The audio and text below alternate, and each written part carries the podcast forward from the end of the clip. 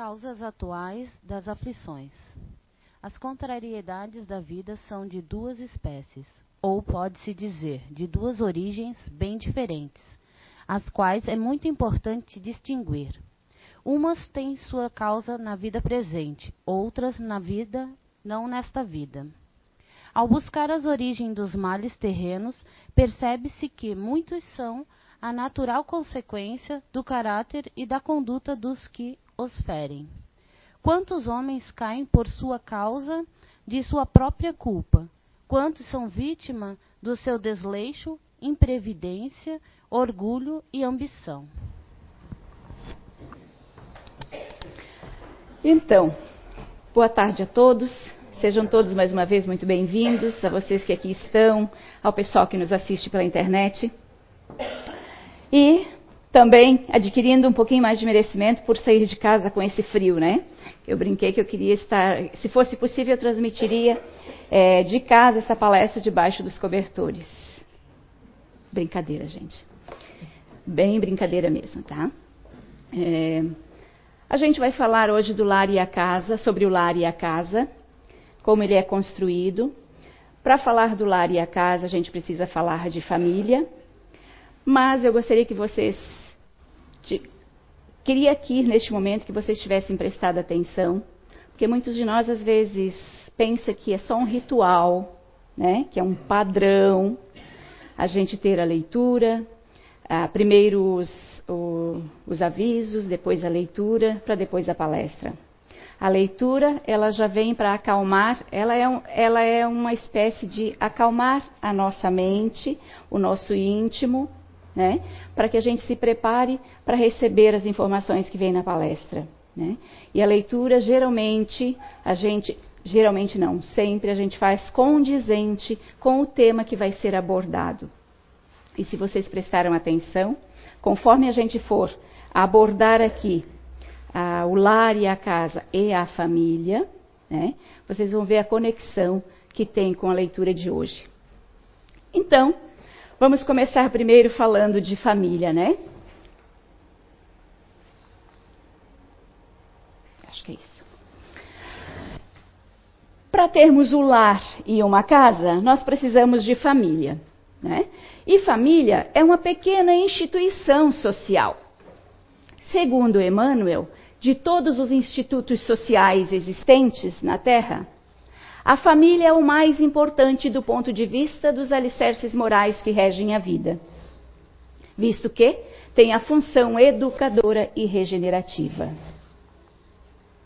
Já o Espírito Camilo afirma que não foi sem razão, eu estou lendo essas questões para a gente entender a complexidade de uma família né? e chegarmos até o lar que muitos de nós podem estar pensando, mas não é a mesma coisa? Ter uma casa e ter um lar, ter uma família, não é uma mesma coisa? Não é a mesma coisa? Não. A gente vai esclarecer um por um e entender o contexto e a complexidade que há por trás dessa função, dessa instituição social, dessa pequena instituição social. Então, segundo o Espírito Camilo, não foi sem razão que os filósofos Karl Marx, e Friedrich Engels estabeleceram que a família representa o primeiro grupo histórico e a primeira forma de interação humana aos quais os indivíduos se ajustam. Faz sentido, não é? Já um dos mais brilhantes intelectuais de seu tempo, Rui Barbosa, ele fala que a família, falou, falou naquela época, né, e ainda procede, é conhecimento, é pensamento filosófico que ultrapassa os tempos, ultrapassa a geração. A família é a célula máter da sociedade, um pequeno embrião que se forma em um pequeno núcleo que contribui para a grande sociedade. Que grande sociedade é essa? A grande sociedade é a junção de todos os espíritos encarnados no planeta Terra. Essa é a grande sociedade. E nós, como família, somos pequenos núcleos que viemos contribuir para a evolução de toda essa sociedade. E então, no livro dos Espíritos, na questão 258, Kardec pergunta: na espiritualidade, antes de começar uma nova existência corporal, o espírito tem consciência e previsão das coisas que acontecerão durante sua vida? Ou seja, está perguntando: quando eu venho para cá, eu sei o que vai acontecer comigo? Então a espiritualidade responde: ele mesmo escolhe o gênero de provas que quer passar. Nisso consiste seu livre-arbítrio. Já que eu escolhi, a minha escolha é adequada ao meu livre-arbítrio. Então, nós escolhemos nossa família. Até porque não temos como, não há sentido, não tem cientificamente também não tem como encarnarmos se não for através de alguém, se não for através de outro espírito encarnado. É onde nós iniciamos a nossa família. Mas como acontece isso? Como se dá isso? Então, segundo os espíritos também, existem duas espécies de família. As famílias que são constituídas pelos laços espirituais e as famílias constituídas pelos laços corporais. No início da humanidade, ah, ah, antes disso, há quem pense, inclusive foi uma pergunta que conversamos durante essa semana passada, em algum momento com alguém, eu não me lembro, não me lembro com quem. É, me perguntou se as nossas parecenças fisicamente no, o nosso DNA, DNA eu, tem a ver com o espírito, eu, tem a ver com a, no, a nossa reencarnação através do DNA, as nossas parecenças, elas são ligações espirituais? Não. O DNA é uma parte material que é necessária para podermos termos um corpo para reencarnarmos.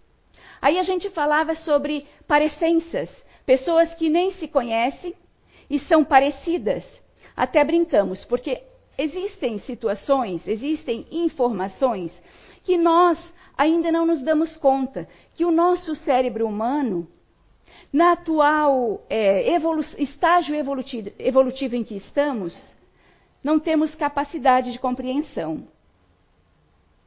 E muitas coisas, ah, inclusive o livro dos Espíritos nos diz que tem uma questão que ele nos diz que nós nem vamos saber ser conhecedores de todos os mistérios divinos.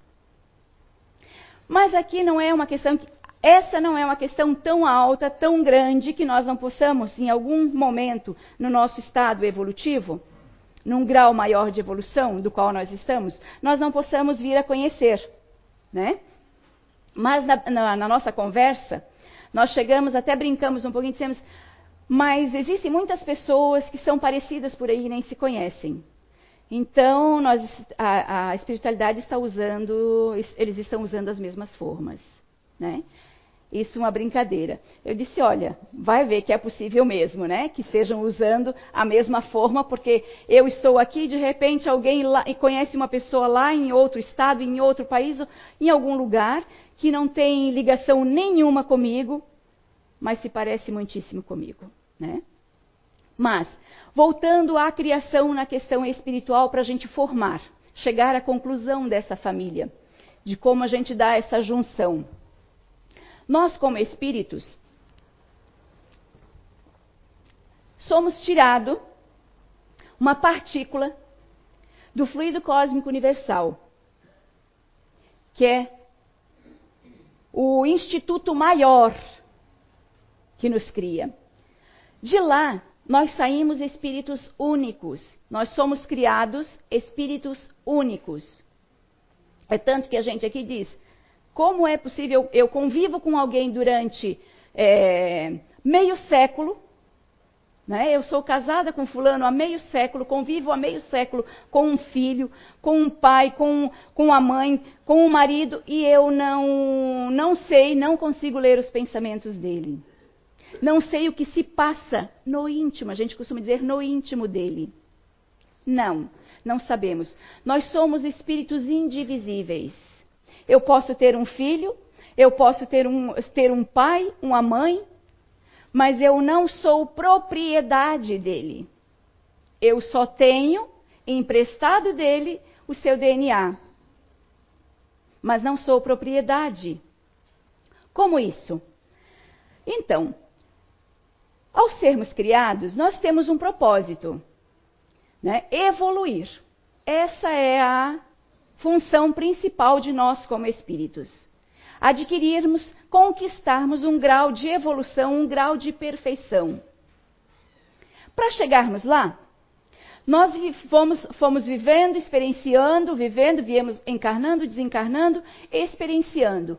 Nessas experiências que a gente foi vindo para cá e, e contribuindo é, com a existência maior, com a sociedade maior, nós fomos experienciando com um, com o outro, e nessas experiências eu vou errando e vou acertando. Na experiência existencial, em várias existências, eu vou experienciando, acertando, errando. Não é assim com a gente? Uma hora eu acerto ali, outra hora eu erro lá. Assim, somos nós como espíritos num contexto maior na existência. A gente pode pegar as particularidades do dia a dia, até materialmente, e comparar nossa, ao contexto da nossa existência. Nós vamos acertando, errando, tentando acertar de novo, de repente não erramos mais, já aprendemos a lição, não erramos mais, estamos acertando. Mas nesses erros e acertos, conforme formos acertando, nós vamos evoluindo. Vamos evoluindo, vamos adquirindo merecimentos, mas também, em contrapartida, é a lei de causa e efeito que nos rege. Nós, conforme nós formos errando, seja em termos materiais, seja em termos pessoais, na, na, nas relações que nós é, nos propomos no dia a dia, nas nossas existências, seja com amigos, com, com família. Conforme nós formos errando, nós vamos precisar consertar, nós vamos precisar nos ajustar. E nesses ajustes, pode ser que não se dê nessa existência. Pode ser que eu não me permita nessa existência. Ou aquele do qual eu atingi, ou eu cometi um erro, eu prejudiquei, não permita que eu conserte, não me dê seu perdão. Em algum momento, se não nesta existência, em algum momento eu vou ter que voltar e fazer essa corrigenda. Seja por bem ou seja por mal. O que é ser por mal? é onde entram os laços corporais. Onde eu não me ajusto, onde eu tenho que ir, mas eu não sou aceito, ou muitas das vezes eu sou aceito, mas eu não quero ir. Eu não quero estar novamente com essa família ou com essa pessoa. Mas, para reencarnarmos, é necessário que eu tenha uma família. Que alguém permita com que eu reencarne, que alguém me receba. Voltando à nossa caminhada, aos nossos erros e acertos. Conforme formos acertando, aqui e ali, nós vamos adquirindo laços espirituais. São aqueles, aquele termo que, que vocês, que nós ouvimos dentro do meio espírita, aqueles afins, os laços afins. Eu tenho uma afinidade com fulano ou com fulana, mas eu nem conheço.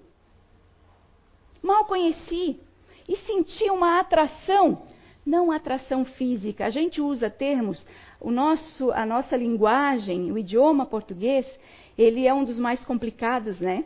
Porque um termo que a gente se utiliza, a gente, a gente, que a gente utiliza, a gente utiliza para determinar muitas coisas. Então pode confundir. Mas esses afins, essa atração, não significa a atração carnal. Quem sente sabe do que eu estou falando. Se já sentiu por alguém, sabe do que eu estou falando. É uma, uma coisa gostosa, é um sentimento tão bom, é uma.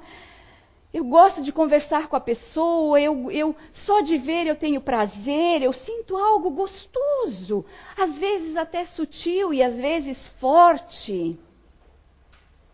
Quando é esses laços mais fortes, eu conheço duas amigas que são de países completamente diferentes, opostos em termos de, de, de, de tempo. E quando se encontraram, decidiram se unir. Não companheiras de sexo, não companheiras homossexual, que existem muitos, mas por uma questão de afinidades dos espíritos. Aqui não, era por uma questão de amizade mesmo. Vamos compartilhar as nossas vidas, cada um vivendo a sua vida, mas vamos viver juntas. Isso são laços afins. Porque eles foram construindo nesses erros e acertos, conforme a gente foi vindo, existindo, retornando à, pátria espiritual, voltando pra, para os reajustes, conforme as nossas existências foram se dando, a gente foi construindo laços, fomos errando, ou seja, adquirindo débitos com alguns, mas fomos construindo laços com outros, acertando com outros. E nesses acertos, foi onde a gente foi chegando ao amor de verdade, aquele amor fraternal, onde é, se usa a compreensão, a paciência, a abnegação, a benevolência, tantas outras virtudes. Não que a gente, a gente, nós aqui ainda nesse nosso contexto existencial, nós ainda não temos todas essas virtudes.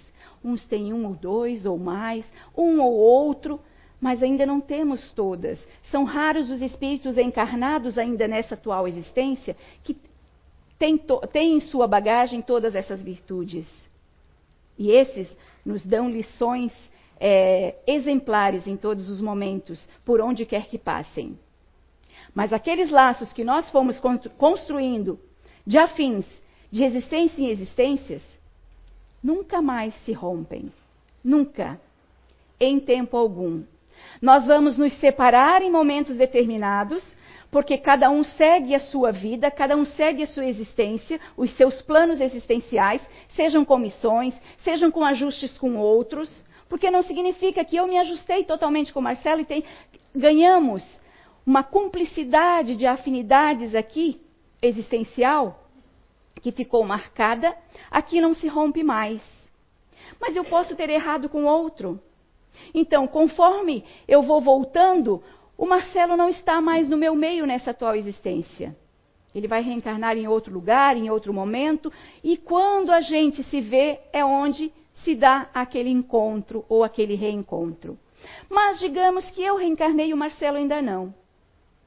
O Marcelo continua no plano espiritual. O Marcelo é um querido amigo meu. Esse que a gente, que a gente construiu esses laços. Quando eu vou planejar a minha próxima encarnação, o Marcelo está lá. Está lá torcendo por mim, dando forças e se compromete comigo. Olha, sabe aquela situação lá que nós passamos por dificuldades e a gente conseguiu vencer?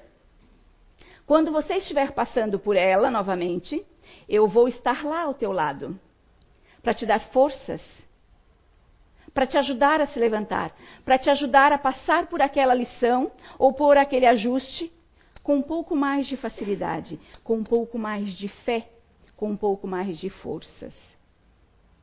E aí é onde a gente coloca para vocês, quando a gente conversa com vocês, no particular ou aqui, dizendo que a gente nunca está só, que a gente não tem só nosso, o nosso protetor ou o nosso guia espiritual ao nosso lado. Nós temos muitos amigos espirituais que nos acompanham de encarnação em encarnação. Em alguns momentos, eles nos auxiliando, em outros, eles estão aqui no nosso lugar e nós estamos de lá, auxiliando eles. E assim se sucede.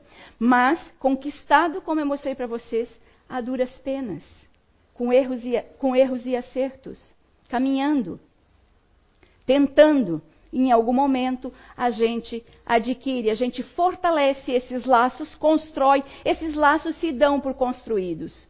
E esses laços não se terminam mais.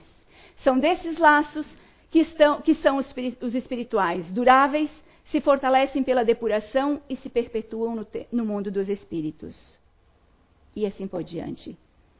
Mas, aí aqueles que nós temos também, que são os dos laços corporais, que nos unimos para os reajustes, que a gente ainda não tem afinidade, que a gente, a gente tem mais dívidas ainda do que do que acerto, a gente tem mais dívidas do que crédito ainda junto àqueles, a gente precisa se reunir novamente. Porque eu preciso ajustar, eu preciso me corrigir, eu preciso ser perdoada ainda pelo Roberto. E eu peço à espiritualidade que na próxima encarnação, enquanto eu estou no plano espiritual, a gente continue evoluindo. Não é só aqui que a gente evolui. Na verdade, a gente evolui muito mais e mais rápido quando está no, no plano espiritual, ou na erraticidade, como a gente chama, tá?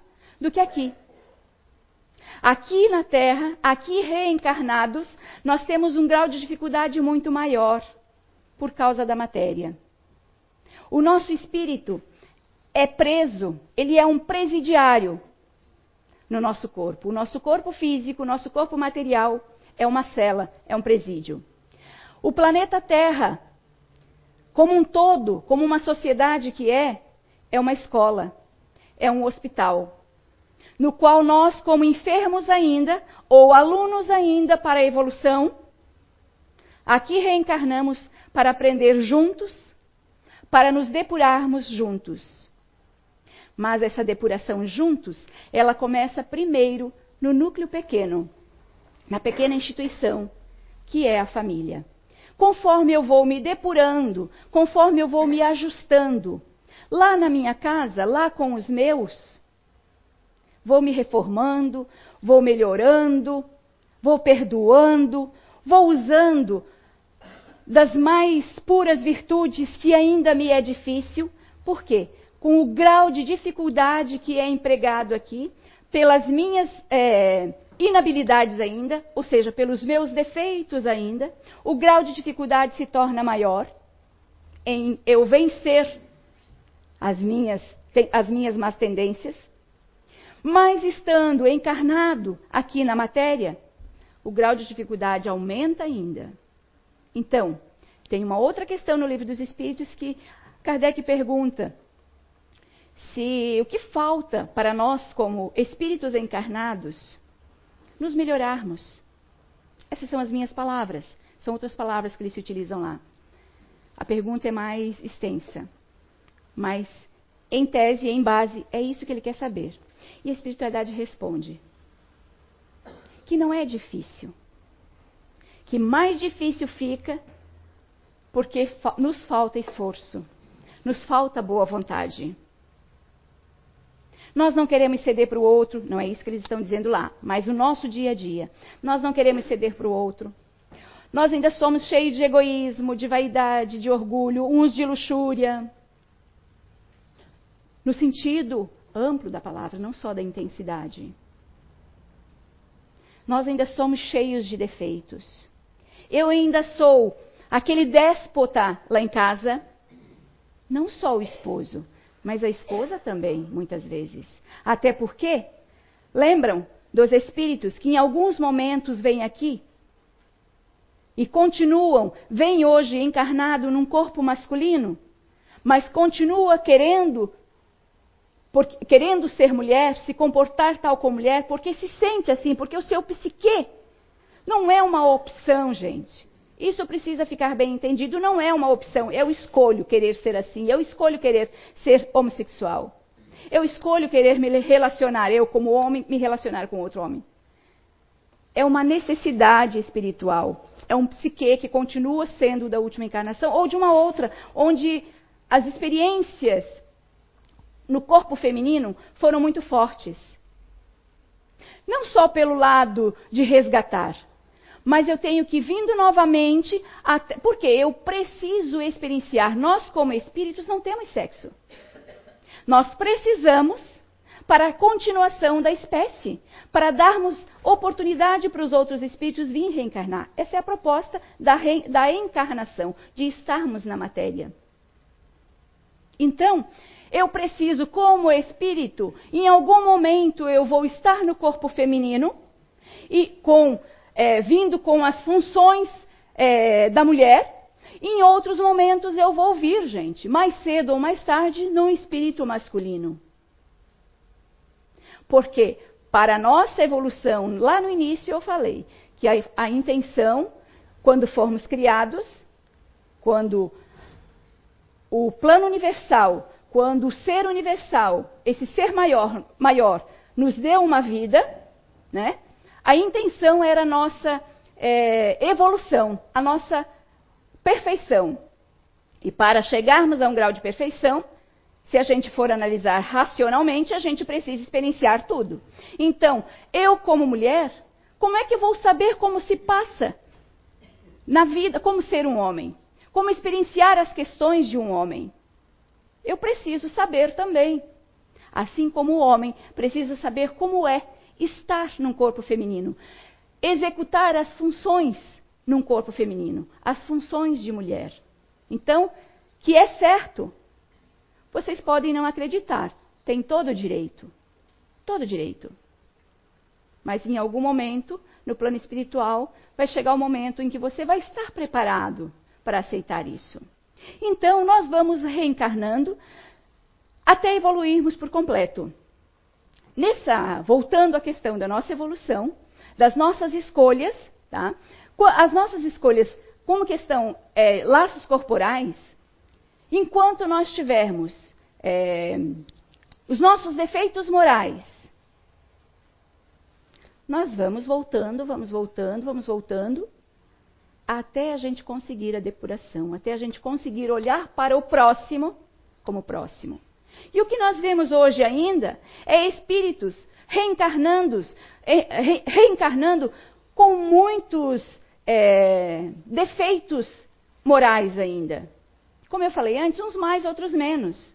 Uns tentando com mais esforço, como diz o livro dos Espíritos, a resposta dos Espíritos, que o que nos falta é vontade, que o que nos falta é esforço, que na maioria das vezes a gente diz, mas eu estou me esforçando, eu estou fazendo o máximo, estou dando o máximo de mim para ser compreensiva com aquele ser que está lá comigo, seja como marido, seja como filho, seja como esposa. Eu estou tentando, estou dando o máximo de mim. Será que estou dando? O livro dos Espíritos diz que muitas das vezes, os Espíritos dizem, respondem a Kardec, que muitas das vezes esse nosso esforço é só da boca para fora. Nós não estamos nos esforçando de verdade. E daí alguns de nós pensam, mas então o que, que falta mais? Para eu, de esforço da minha parte, eu estou fazendo tudo que está ao meu alcance. Não é uma frase que a gente costuma, pelo menos, dizer para nós mesmos? Que muitas das vezes é uma desculpa para dizer: olha só, eu estou fazendo tudo que eu posso. Você só não faz de outra forma, aí é com você. Não é. Mesmo que eu esteja fazendo tudo o que eu posso. Aí então é que entra a minha compreensão pelo estado do outro, pelo tempo do outro. Quando nós reencarnamos, nós vamos receber como pais aqueles espíritos que foram bem preparados para nos receber. E como pais, nós temos a função, a obrigação, a responsabilidade, a missão de educar os filhos que vamos receber. E como eu disse também antes, esses filhos não são nossas propriedades. Eles são propriedades do universo, ou seja, são propriedades de si próprios. São donos de si mesmos. Mas nós temos a responsabilidade de encaminhá-los, de quando eles vêm, vêm para cá, quando eles reencarnam, a gente dar o melhor de nós, darmos as lições morais condizentes com a criação. O que nós vemos hoje ainda são muitos filhos nos ensinando muitas lições, não é? Mas a nossa responsabilidade é ensinarmos os filhos. E a própria e vai chegar um momento que eles estão maduros. Nós fizemos, demos tudo o que podíamos e agora eles precisam dar continuidade à sua vida, formar suas próprias famílias ou alguns dependendo a que veio, ao que programou lá, porque todos nós programamos as nossas reencarnações. Aliás, vou corrigir, nem todos nós. A maioria de nós programa a nossa reencarnação. Mas muitos de nós não. Por quê? Nós temos a reencarnação compulsória, que não é disso que a gente vai falar hoje. Tá? Reencarnação compulsória vai ficar para um outro momento é, ser, por uma, de repente uma outra pessoa abordar aqui, se for necessário. Mas na, no que nós estamos falando hoje, nós estamos falando da reencarnação programada, daquela nas quais eu escolho a, a minha caminhada, as minhas provas. Eu programo a minha caminhada juntamente com a espiritualidade. Mas nessa programação da minha caminhada, do meus, dos meus ajustes, ó, eu preciso voltar agora, eu, Bia, preciso voltar agora, vou voltar agora, e o que, que eu vou, o que, que eu vou fazer? O que, que, o que, que vai ser? Olha, eu preciso corrigir aquilo, eu machuquei aquela pessoa, eu traí aquela pessoa, eu matei aquela pessoa, eu isso, eu preciso que ela me perdoe. Eu estou arrependida, né, ou arrependido, e eu preciso que, ela, que essa pessoa ela me perdoe. Como é que eu vou fazer isso? Eu preciso me consorciar com essa pessoa, me associar com essa pessoa ou com esse espírito. Ou seja, eu preciso pedir a ela que venha junto comigo, que permita que eu reencarne no seu meio ou na sua família. E ali vão ser os ajustes. Aí eu chego lá, aquela pessoa diz: Não, não, não, não, junto contigo não quero mais. Não é, não quero mais. Em algum momento vai, vir, vai ter que vir. Então a gente precisa chegar num acordo. Mas tudo isso é acordado no plano espiritual. Claro que a gente chega. Com isso está o nosso livre-arbítrio que a gente viu lá. Com essa programação, com essa escolha das provas, está o nosso livre-arbítrio. Eu escolhi. Mas acontece que a gente chega aqui, a gente vem, como no meio espírita a gente costuma dizer, que a gente vem com o véu do esquecimento, né? Já pensou se eu lembrasse que a minha filha me matou, ou que eu matei a minha filha, ou que ela lembrasse que eu matei ela, como seria? Vocês acham que ela iria me receber, que ela queria voltar junto comigo, se arriscar com que eu matasse ela novamente? Então eu preciso corrigir e preciso, é, é preciso que seja aceito. Então a gente se consorcia. Mas chega aqui, eu posso fazer tudo ao contrário. Eu posso guiar-me pelo caminho que eu quiser. Claro, vou estar adquirindo, demorando, tá? não, vou dizer que no, em primeiro momento adquirindo débitos. Porém, estou modificando a minha programação. Pode ser? Pode acontecer? Sim. Tudo é aproveitado. Tudo é aproveitado, tudo é ajustado. O que pode acontecer é que num momento como esse, eu esteja é, arrumando mais, arrumando, aumentando o grau de dificuldade da minha existência. Mas que é possível, sim. Só que, o que, que eu quero dizer com aumentando esse grau de dificuldade?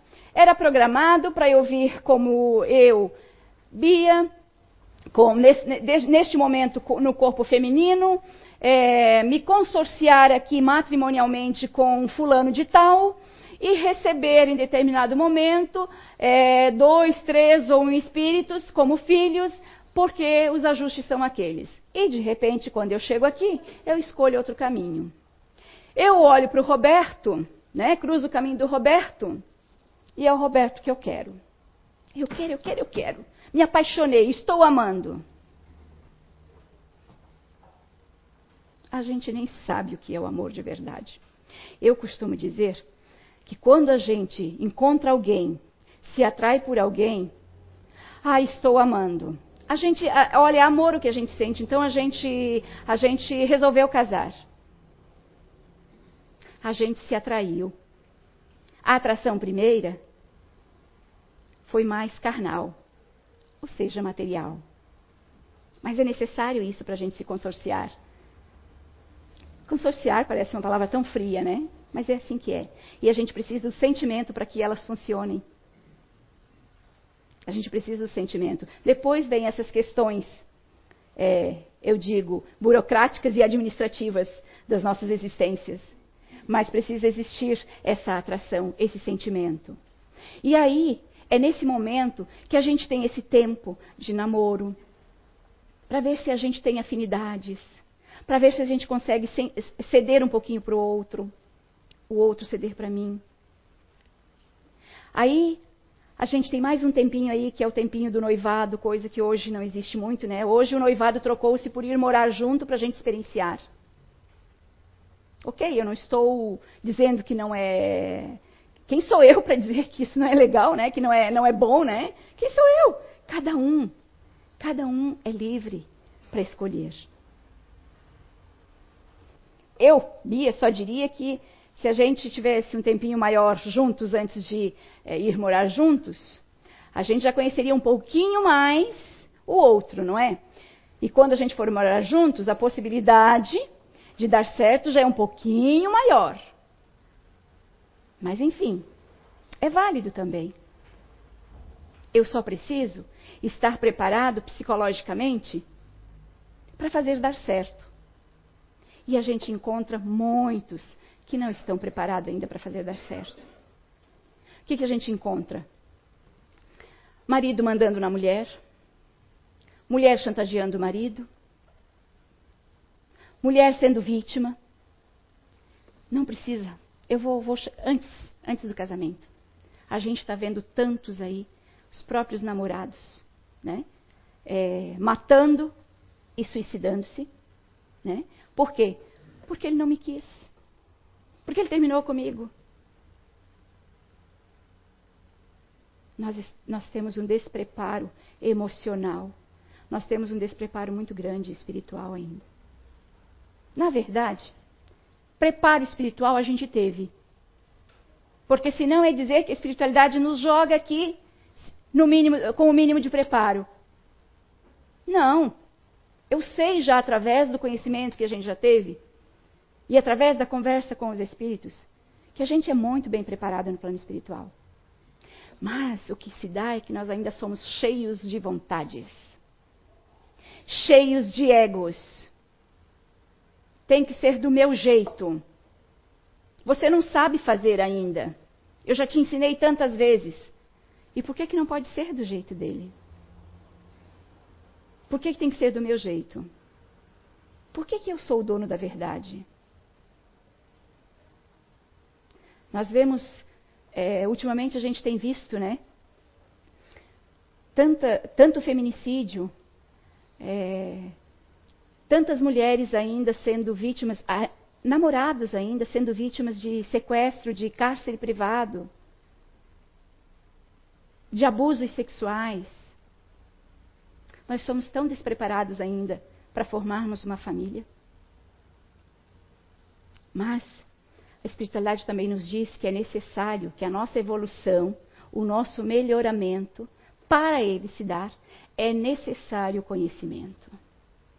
Como é que eu vou me corrigir desse defeito moral que eu tenho se eu não tiver conhecimento?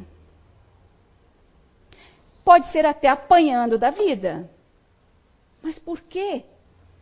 Em algum momento eu vou ter que ter conhecimento de causa. Por que não através do conhecimento intelectual? Para que eu aprenda a lição de uma forma mais branda. Mas nós ainda teimamos em aprender através da dor. Por isso que a gente diz também outro ditado no meio espírita, né? Ou se aprende pelo amor ou pela dor.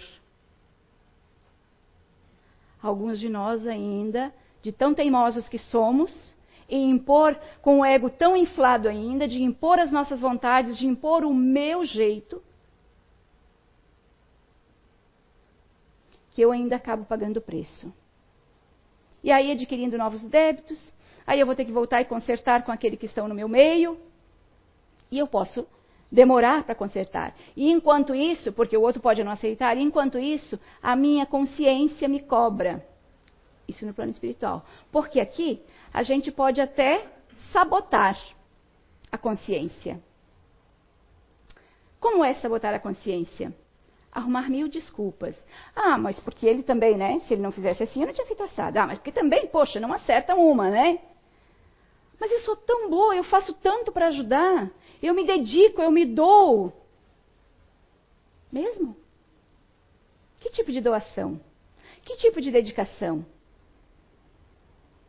Será que eu não estou sabotando ou me sabotando, e enquanto eu me saboto, eu saboto a relação? Seja com conjugal, seja com filhos. Eu posso estar fazendo. Tanto me colocando como vítima, quanto me colocando como algoz.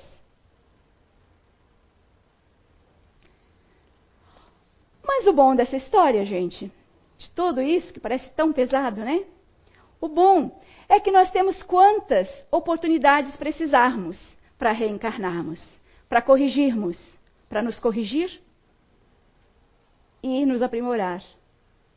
Mas por quê? Se estamos hoje aqui, se estamos, se estamos tendo o privilégio do conhecimento e podemos pôr em prática com maior ou menor dificuldade, claro, isso é por conta de cada um de nós. Mas uns ajudando os outros. Se a gente tem essa oportunidade de esclarecimento hoje, por que deixar para amanhã? Por que continuar teimando? Por que não voltar o olhar para dentro de mim e fazer uma reflexão sobre as minhas atitudes no dia a dia e ver o que eu posso pegar aquelas que são mais leves, aquelas situações que são mais leves, aqueles meus defeitos que são mais leves, que são mais fáceis de corrigir ou mais fáceis de eu ceder para o outro, ir pondo em prática, ir praticando ir exercitando. Quando eu conseguir esses menores, esses mais fáceis, eu estou mais forte para conseguir aquelas provas, aquela prova que eu tenho que passar lá com o meu filho, com o meu marido, com a minha esposa, acaba se tornando mais leve. Eu tenho mais lucidez. Eu desperto mais rapidamente. Eu estava contando outro dia, eu estava, semana passada estava no médico com a minha filha. E, e a gente conversando sobre uma medicação lá, e de, um momento eu disse para ele: é, eu preciso contar uma coisa. Aí ela, olhei para ela, né? Teve um dia na, na, na, semana, um dia desses, uma noite dessas aí, que eu tive vontade de brigar contigo. Ela olhou para mim, ela deu uma risada, ela olhou para mim, ela disse: Eu sei. Mas eu não sabia que ela sabia. Ela percebeu. Ninguém é bobo, gente. Por quê? É, por que eu estou contando isso para vocês? Para vocês entenderem o que eu fiz. A gente começa pelos pequenos, pelas pequenas coisinhas, se corrigindo as pequenas coisinhas. Eu cheguei em casa, eu não lembro se foi daqui ou se foi do trabalho, eu cheguei em casa à noite e a pia estava cheia de louça para lavar. E ela estava deitada lá no sofá assistindo televisão. Que malandra, né? A mãe chegando em casa 10 horas da noite do trabalho, e a filha com a louça, a pia, a pia cheia de louça para lavar e, mãe, e, a, e ela deitada lá. Pois é, aí é que está. Vamos colocar ao contrário? Eu dormi até o meio-dia e a minha filha saiu de casa seis e meia da manhã para ir para o trabalho. Trabalhou o dia todo na empresa, voltou para casa às cinco e meia da tarde. Eu saí na metade da tarde para ir trabalhar, né? E ela chegou em casa às cinco e meia da tarde e continuou trabalhando. Porque além do trabalho na empresa, ela ainda trabalha em casa, ela, ela cozinha para fora. Tá? Ela faz quitutes, faz doces e salgados. Ela chegou em casa, ela tinha encomendas, ela chegou em casa e ela ainda foi cozinhar. Ela já tinha cozinhado tudo, claro que ela já tinha lavado uma porção de louça nesse meio tempo, porque eu já sei qual é a rotina. Mas chegou naquele momento ela foi descansar, acabou, ela foi descansar. E eu cheguei e fui lavar a louça, como ainda estava num ritmo de atividade, coisa que eu não tenho muito, né? Vocês já perceberam, né? O tempo que eu disse que eu fui trabalhar. Eu cheguei em casa, quando eu olhei, eu quis me irritar com aquilo. Fui para a pia já lavar, né? Limpar, aquela. E me deu uma vontade de brigar, me deu uma vontade de falar que podia ter lavado a louça. E eu engoli. Mas não é ruim engolir? Não, quando a gente faz a reflexão. E tudo que eu falei para vocês, eu fiz a reflexão. Como é que eu posso brigar ou querer ficar braba, irritada com a criatura que trabalhou triplicado perante meu, a minha quantidade de trabalho? Eu tenho mais é que chegar em casa e lavar a louça para ela sim. Fui lavando e engolindo, fazendo a minha reflexão, Passou. Passou. E estávamos bem. Ela levantou, trocou palavras comigo. Eu respondi naturalmente, não mais com aquela irritação. Ela foi dormir, boa noite, boa noite. Pronto. Vamos voltar. Tudo bem, né? Harmonia, novo, noite de descanso, novo dia. E se eu tivesse feito ao contrário? Vocês já sabem. Desarmonia, briga, de repente, um ou dois dias sem, sem, conversar, sem conversar direito. Vocês acham que só porque eu estou aqui, ou porque nós, trabalhadores, estamos aqui, nós não estamos, nós temos facilidades nas nossas existências, facilidades na, no, na, na, no nosso dia a dia, facilidades em recuperar, consertar os erros do passado? Não. Eu vou dizer para vocês que a consciência cobra muito mais ainda. Até porque, se eu estou aqui, nesta posição que eu estou agora, eu tenho que ser referência eu tenho que dar exemplo. Senão eu não posso estar aqui. Claro que eu não posso exigir de mim a perfeição para estar aqui. Estar aqui está me ajudando a me aperfeiçoar. Por quê? Porque me cobra a consciência de quando eu estou aqui, para eu estar aqui, eu preciso me esforçar em me melhorar. E é isso que conta. A gente vai errando um dia, consertando no outro, tentando, tentando, não posso, não me permito, não posso mais me permitir, e quando a gente menos espera, aquele tipo de erro a gente não comete mais. E aí eu já estou preparada para o próximo, para a próxima conserto, para o próximo ajuste, que é para a próxima prova, que é um pouco mais difícil. Mas aí eu já tenho forças. Eu já adquiri mais fé. A espiritualidade está muito mais forte perante mim para me ajudar. Num outro dia, numa mediúnica, um espírito, um espírito trabalhador da nossa casa disse para nós que nós não sabíamos, mas que era para a gente ter ciência, que a alegria deles, eles festejavam tanto, ficavam tão alegres, tão felizes, e eles se abraçavam também junto deles no plano espiritual, quando nós, aqui nós trabalhadores, quando nós vencíamos, conseguíamos vencer uma dificuldade nossa. Que eles vibravam de felicidade por uma coisinha só. Imagine a força que a gente tem, que está por trás da gente nos impulsionando a ser melhores. Claro, gente, nós estamos num planeta onde as dificuldades ainda são, são grandes. Se não são minhas, mas me arranha, porque eu estou aqui. Mas esse arranhar, mas eu não merecia. Mas serve como lição, serve como prova para ver como é que eu passo por ela. Como é que eu me comporto perante aquela machucadinha que o Roberto me deu, perante aquela puxadinha de tapete que o Roberto me deu lá na empresa. Como é que eu me comporto? Isso tudo, esses pormenores, cada vírgula, conta na nossa existência. A forma que eu passo pelas dificuldades conta muito. Então, assim, nós vamos construindo os laços, tanto os laços espirituais, quanto a gente vai vindo através dos laços materiais, os laços corporais, para ir corrigindo. E, de repente, através dos laços corporais, a gente conquista, a gente consegue e a gente cria os afins. A gente cria os laços de fraternidade. E assim a gente vai contribuindo para um contexto geral, que é a sociedade maior, que somos todos nós como espíritos, uns ajudando os outros. Então, depois dessa explanação, eu convido vocês para lerem o capítulo 14 e o item 9, que Santo Agostinho nos traz uma lição muito grande. São três páginas só. Fácil de compreender, mas vai complementar muito o que nós conversamos até agora e também para o depois. Agora então, Dudu, eu peço que você passe o vídeo para a gente ali. Eu quero passar esse videozinho para vocês, para compreenderem. É um, é um vídeo através do humor, para vocês compreenderem um pouquinho do que a gente falou até agora, como se dá os laços corporais.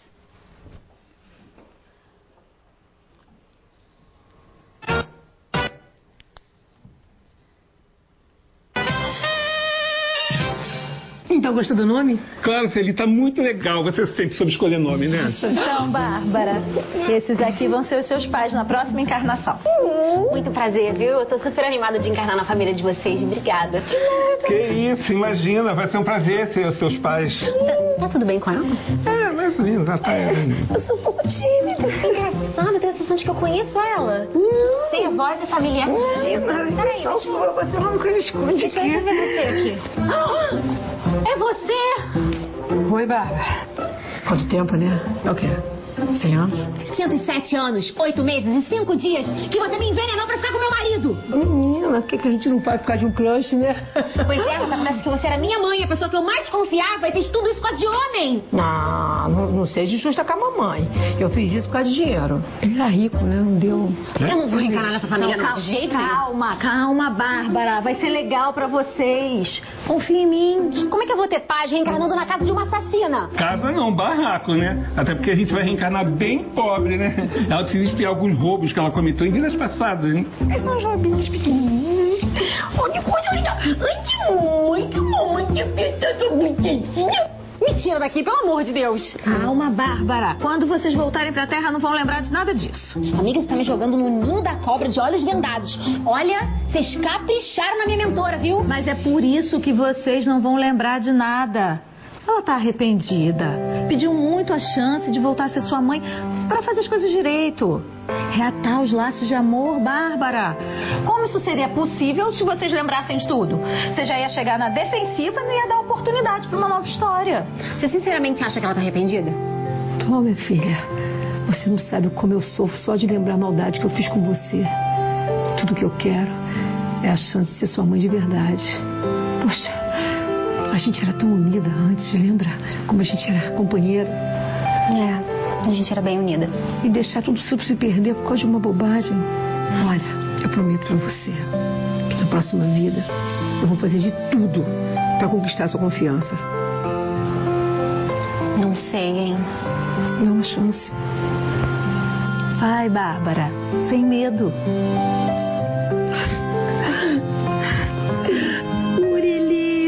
O quê? Mureli. Vai ser seu nome. É mistura de Murilo com Sueli. É que você matou umas pessoas também. Ah, tá. Sabia que você ia amar. Pode ser, obrigada. Obrigada. Então, para vocês verem, quando a gente chega no plano espiritual, aqui, como eu falava antes, aqui a gente pode sabotar a nossa consciência. Fingir que nem foi tão grave aquilo que eu fiz.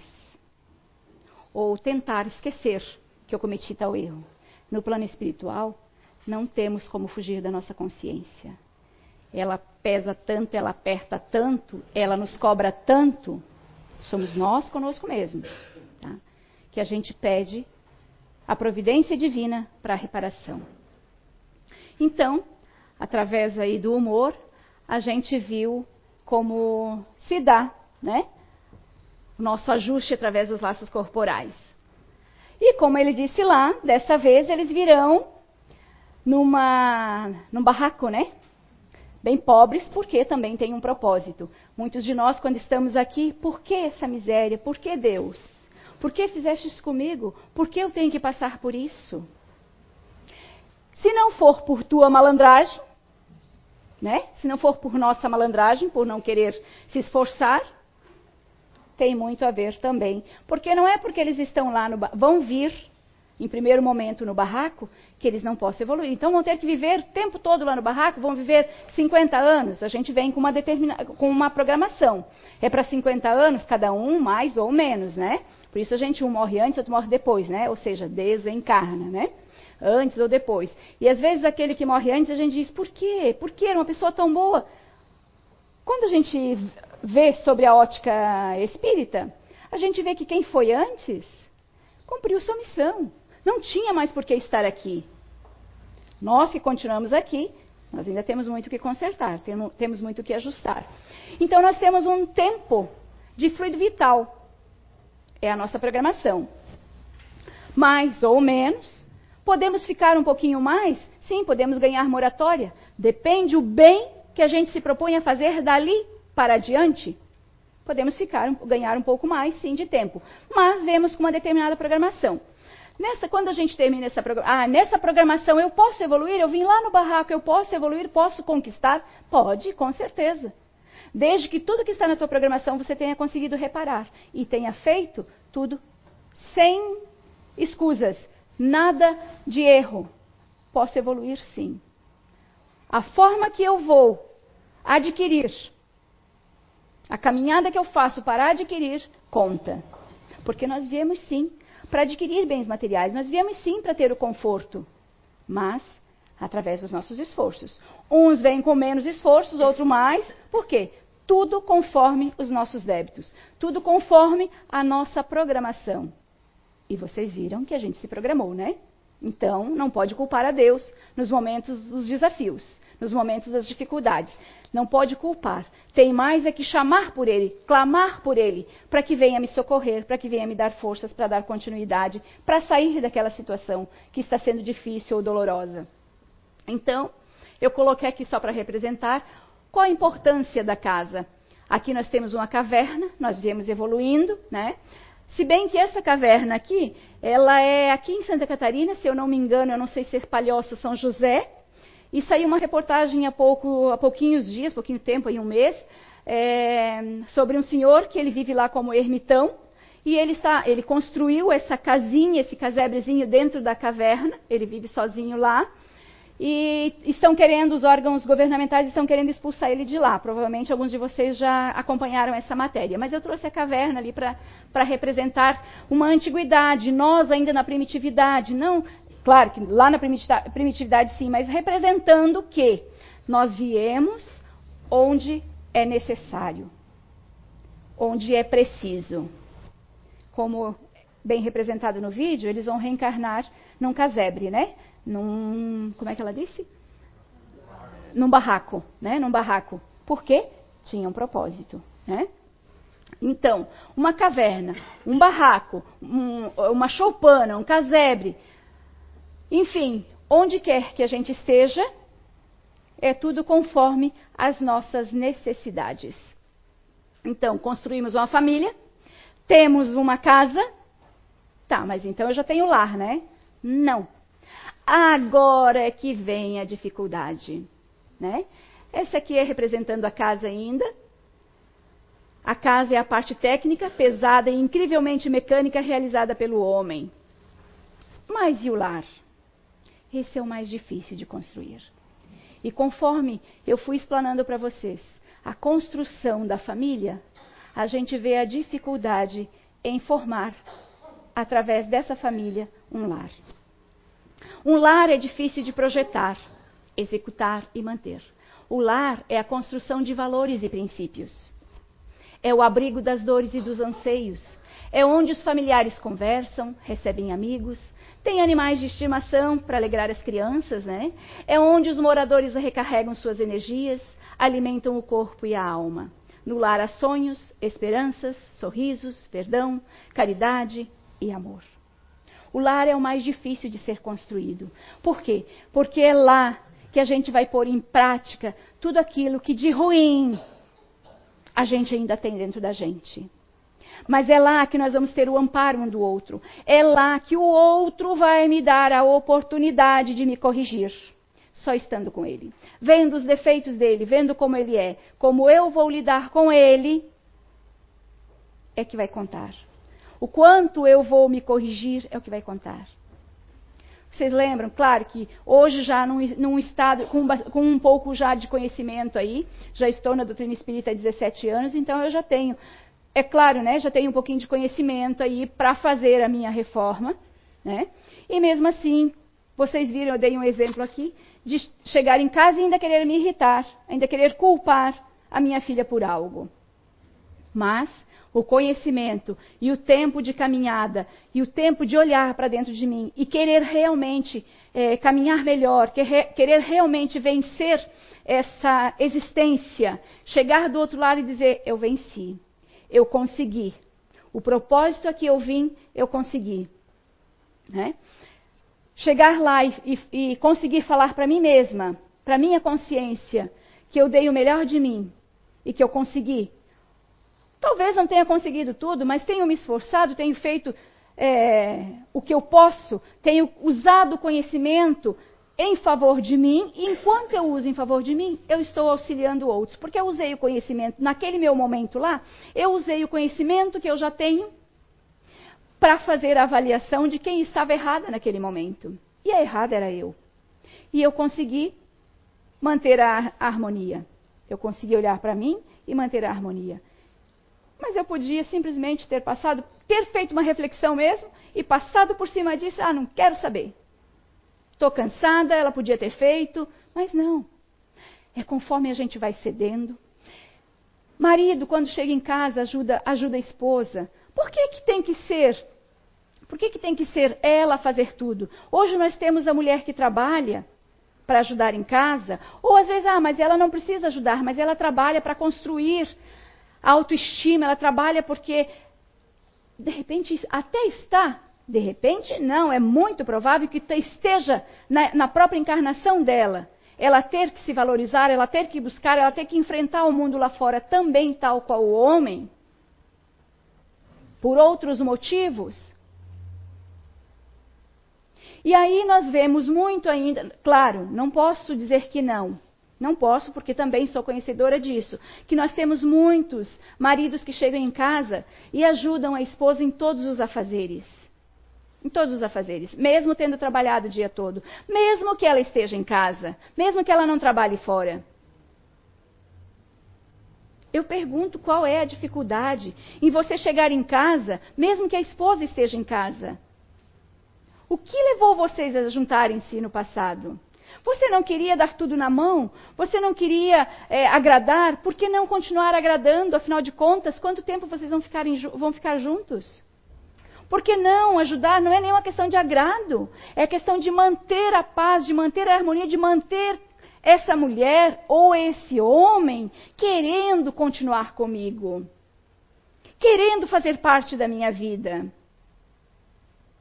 Chegar em casa e auxiliar enquanto ela faz, enquanto ela faz o jantar ou prepara um café é, para comer à noite, um café com, com pão para comer à noite. É, vá fazendo uma outra coisa, vai colocar a roupa na máquina, ou vai estender a roupa, ou vá ver se o filho já fez a lição. Tem tantas coisinhas, cada um sabe o que, o que se passa, quais são as atividades, as tarefas que tem dentro do seu lar. Por que não? Mas ainda é tão difícil.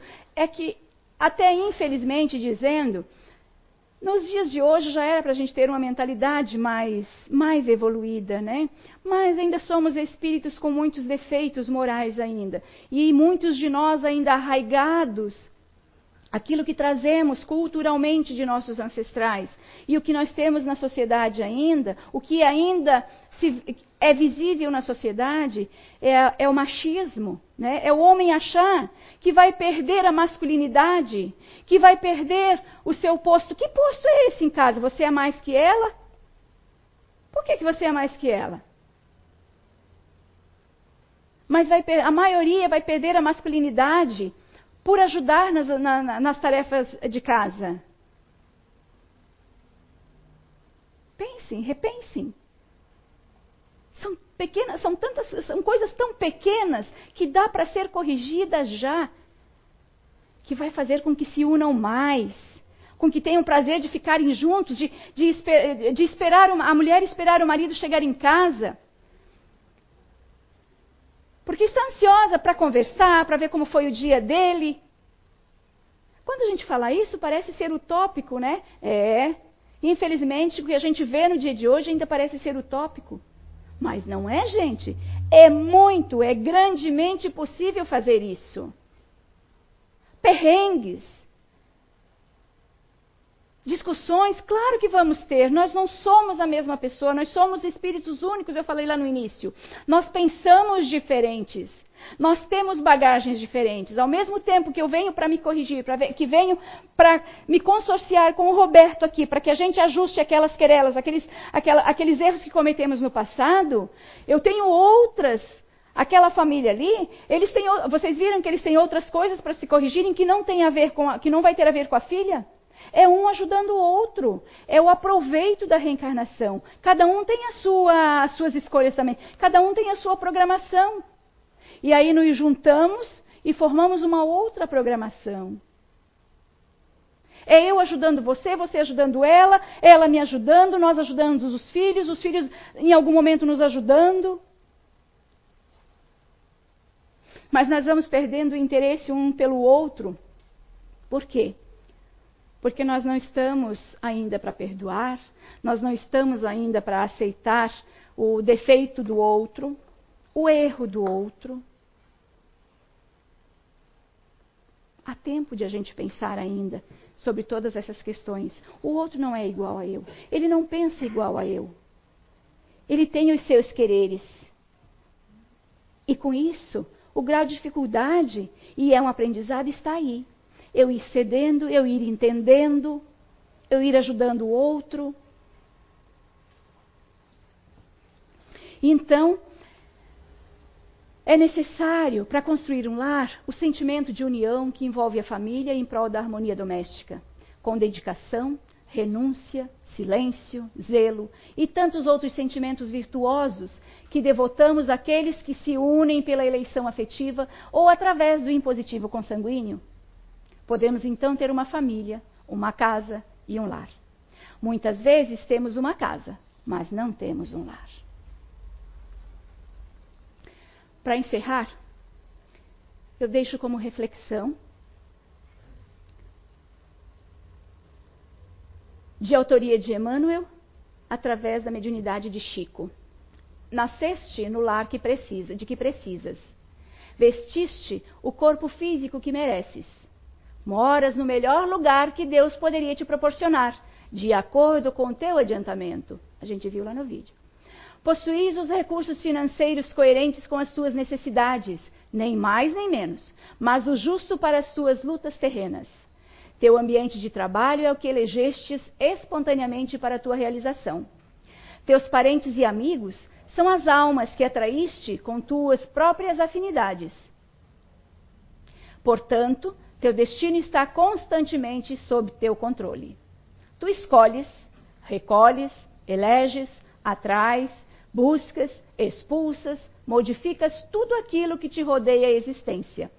Teus pensamentos e vontades são a, são a chave de teus atos e atitudes, são as fontes de atração e de repulsão na tua jornada vivencial.